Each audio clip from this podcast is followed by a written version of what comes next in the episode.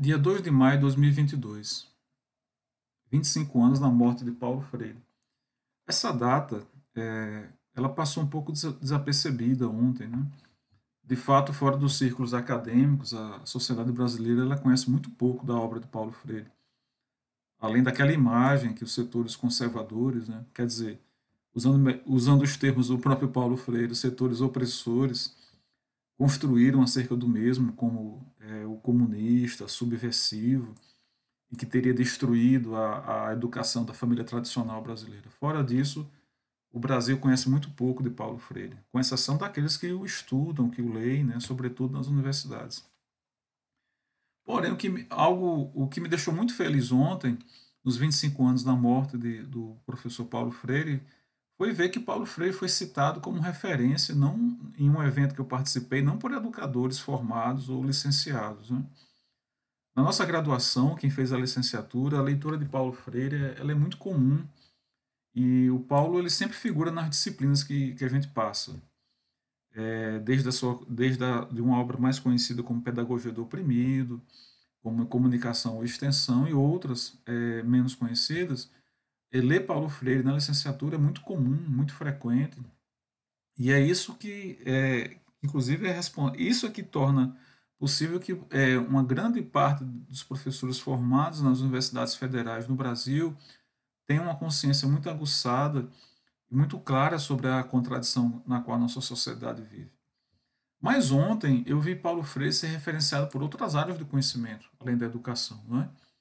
Eu vi arquitetos, urbanistas, alguns engenheiros e outros profissionais nesse evento que eu participei, que é um evento preparatório para a Conferência Popular pelo Direito à Cidade, lembrando de Paulo Freire e o reverenciando. Isso me deixou muito feliz, porque é, me faz, isso me faz acreditar ainda mais no potencial revolucionário que a leitura do Paulo Freire ativa em qualquer pessoa que se dedique a ler pelo menos alguns trechos daquilo que o Paulo Freire escreveu.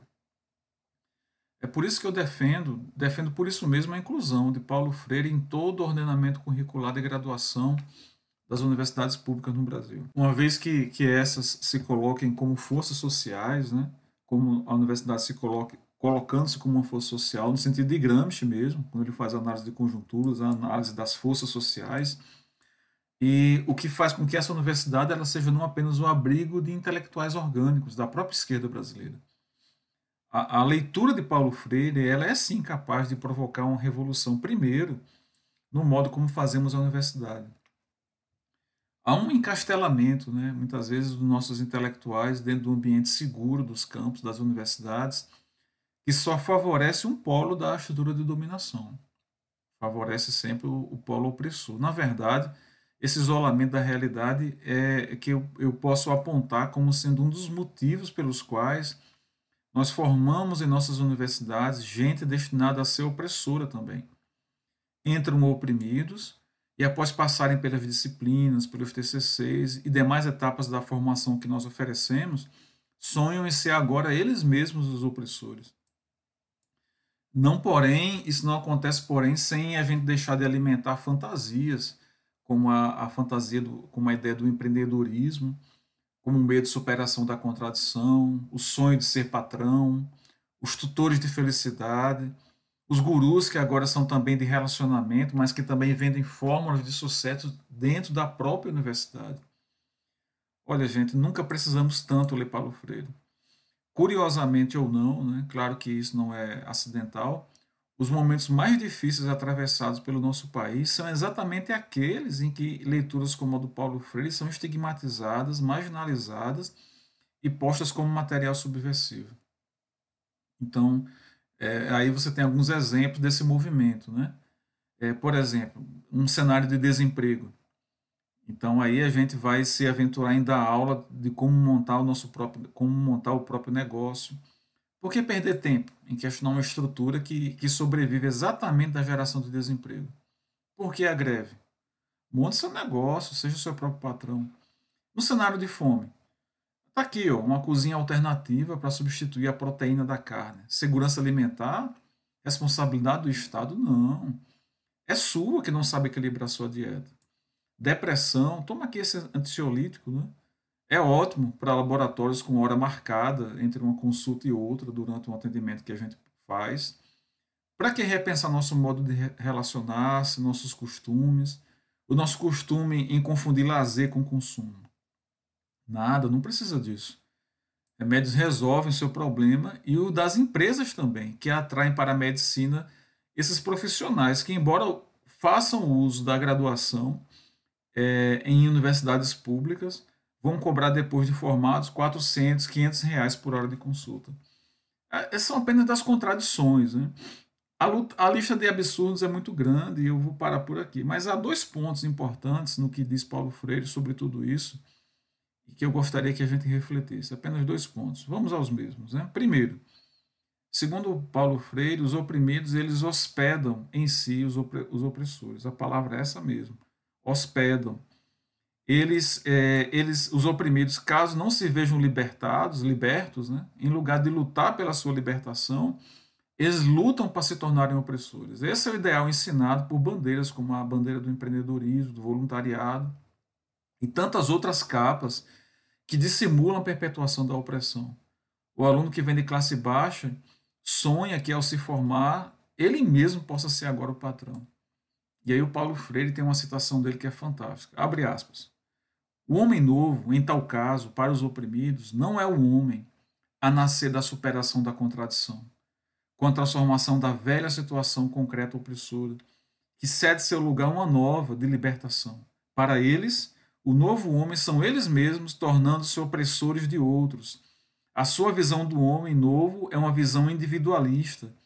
A sua aderência ao opressor não lhes possibilita a consciência de si como pessoa, nem a consciência de classe oprimida.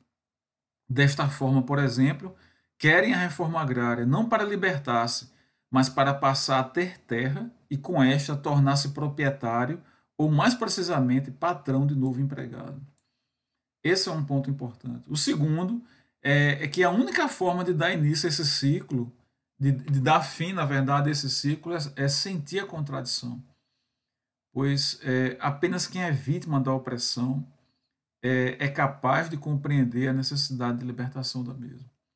Não se dá para falar em nome dos oprimidos, é preciso sentir-se a opressão. A, essa libertação ela chega, como diria o Paulo, o Paulo na, prax, na praxe da sua busca. E, portanto, reconhecer que essa libertação ela é fruto de luta pela mesma, e não como resultado daquilo que Paulo Freire chama de falsa generosidade do Estado, que inclusive alimenta muitos programas sociais assistencialistas da escala municipal à escala federal. E aqui eu vejo uma oportunidade que se abre para a classe média no Brasil atual. E também para nós, professores de Universidade Federal.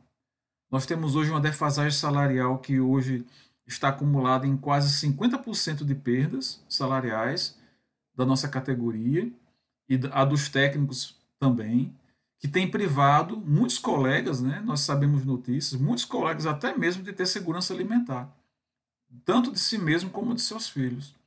Priva do lazer do final de semana, da viagem não realizada, dos sonhos pessoais e afetivos não, que são se vêm adiados, da troca de carro ano a ano, né, que era uma realidade de muitos servidores federais na década de 80.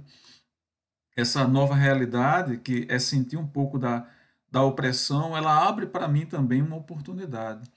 Sentir a contradição e os efeitos dessa opressão é, é, em um nível como há muito tempo a gente não sente, não é, não é capaz de sentir, é muito importante para que o nosso país passe por um processo de, de transformação e é importante, de maneira paradoxal, inclusive, para que se haja esperança.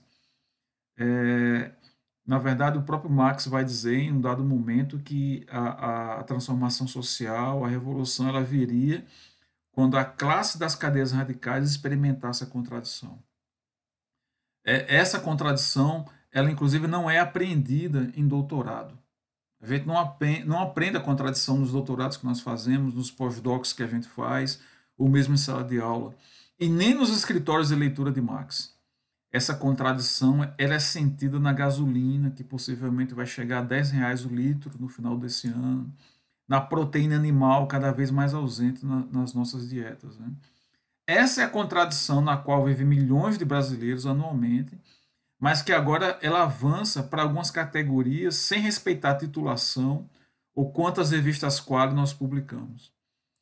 Daí, talvez, a gente possa entender o que Paulo diz quando ele afirma que, abre aspas, quem melhor que os oprimidos se encontrará preparado para entender o significado terrível de uma sociedade opressora?